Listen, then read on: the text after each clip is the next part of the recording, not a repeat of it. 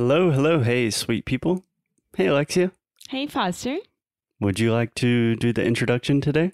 Yes. So, guys, welcome to English no Rádio. Another episode, another day. We are very happy to have you here with us. And as always, I am Alexia. I am your co host, and I'm here with Foster Hodge. Hey, my name's Foster. I'm an English teacher. I think, Alexia, sometimes we should say what this podcast is about. You know, maybe someone is on Spotify and they see our podcast, they listen. It's not very clear. Então, você quer explicar rapidinho em português o que fazemos? Como, o que, que o Inglês no Cru faz? É, que a gente ensina inglês de uma forma natural. Sim, então esse podcast é dedicado principalmente aos brasileiros que querem aprender inglês, melhorar inglês e fazer com que o inglês faça parte da vida de vocês, né, no dia a dia de uma forma natural e orgânica. Aqui você não vai escutar, por exemplo, hoje vamos falar de phrasal verbs. Até pode escutar, mas vai ser de uma forma super, super divertida. Somos nós dois, eu, Alexia, junto com Foster. Nós somos parceiros de vida e de negócio. E nós criamos esse podcast há quatro anos e meio atrás, mais ou menos. Hum, Sim. não faço ideia. Sim, quatro anos e meio atrás. E hum, com o intuito de realmente levar o inglês a cada ouvidinho de cada brasileiro que mora ou no Brasil ou mora fora por diferentes motivos. Excellent.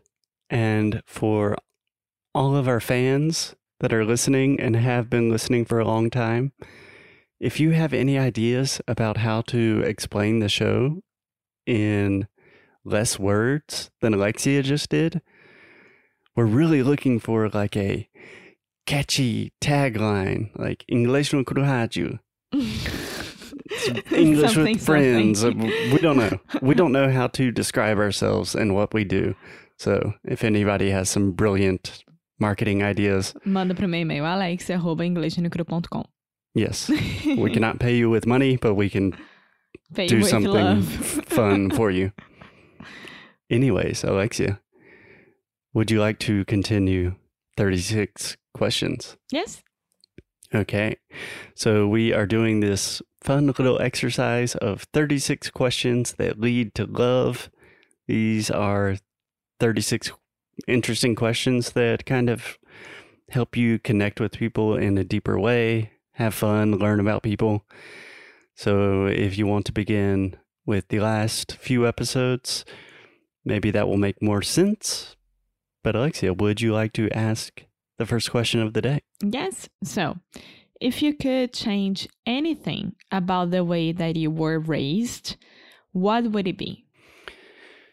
If I could change anything about the way I was raised, Uh, uh, to be raised é criação, né? Isso que foi criado, que foi educado. yeah, yeah, two good things to mention before I answer the question. A really good phrase is born and raised, nascido, criado. Nascido e criado. hmm Um, So, for example, eu nasci no Rio e fui criada no Rio. Então, eu fui nascida e criada no Rio. I was born and raised in Rio.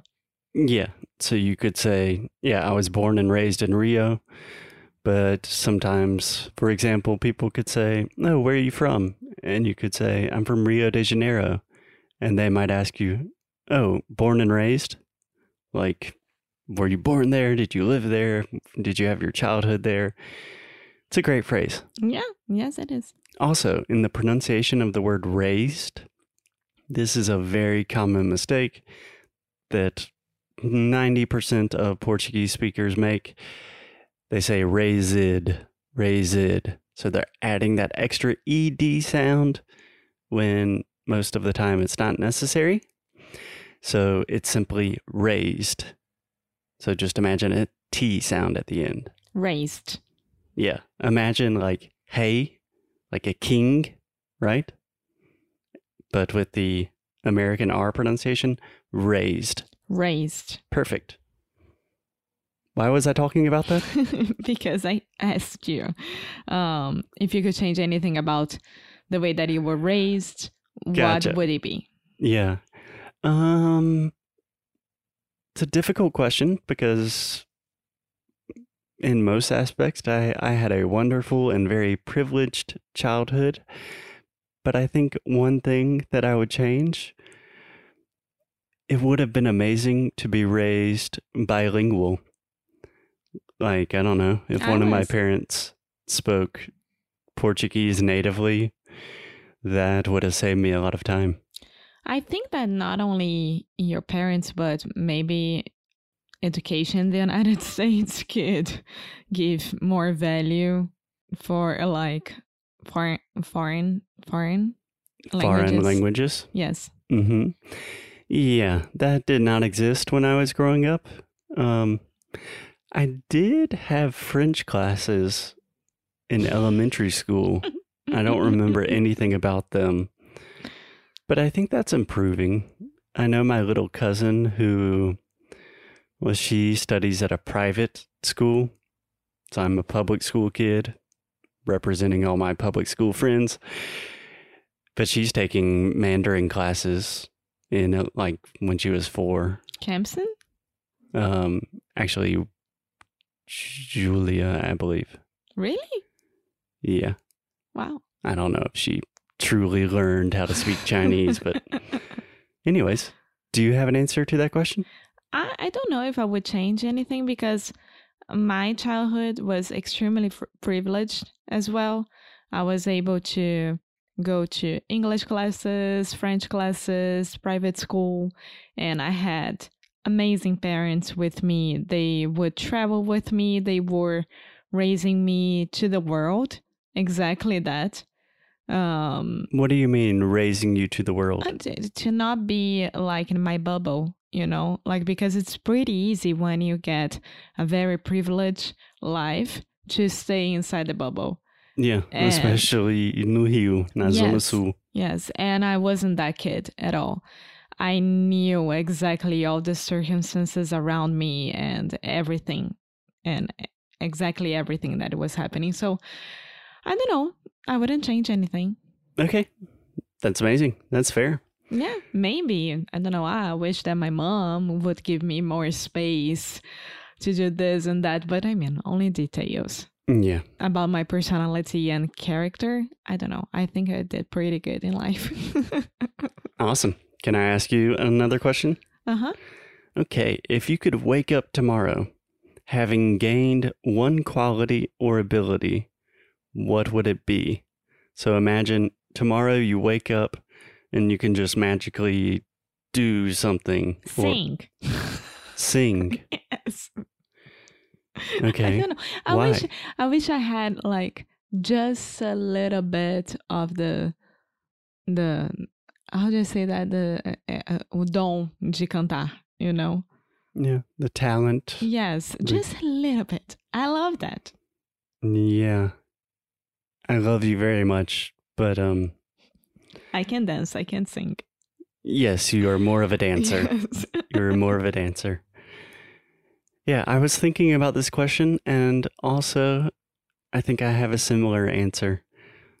I understand a little bit more about music than you do, and I've always kind of had music as a hobby, but I never studied music. Um, so to understand like musical theory, if that could just happen tomorrow without me having to actually study that for a long time, that would be amazing. yeah.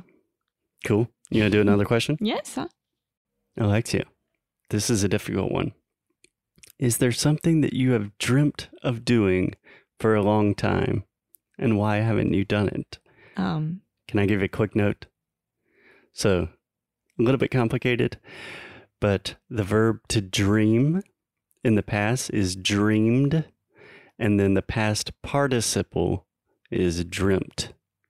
So, irregular verb. que você tem sonhado por muito tempo. Anyways, Alexia, any unaccomplished dreams you have? Nowadays to travel. to travel for sure. Um Why haven't you done it? I wonder why. Um, but I miss going places, you know. I miss like I know that we just spent like a week um, at Tomar and uh, traveling around there, but it's like traveling with freedom that I'm missing. Yeah. I think everyone's in that situation. Do you have any like personal dreams that you've always thought about? Like, hmm, one day I want to do this. And nowadays, I'm really into like road trip, road trip around Europe. Okay. Yes, and getting a trailer and let's go. let's do this. I would love to do that. Yeah, me too. That's an easy one because why haven't you done it? A global pandemic. Yes. Something that I have dreamt of doing for a long time is I think writing, writing publicly. Like there's a famous phrase, I don't know where it comes from, but like every man should plant a garden, have a family, and write a book, or just something like that. It's some things and then write a book. And I would love before I die to to write a book. And I think a good start would just be to write something. Yeah. Why haven't I done that? Uh, busy, lazy. I have other things going on. Global pandemic, back pain, a lot of reasons, a lot of excuses. But all of those are fair enough. Valid excuses, but excuses nonetheless. okay, Alexia, I think that's a good place to stop for today. Would you like to continue with some more questions tomorrow? Yes. Okay, great. And these are just great conversational questions in general to improve just your conversation tactics. Yeah, making it easier to have interesting conversations with native speakers. Yes. Cool. As always, keep up the good fight and lose well. Bye.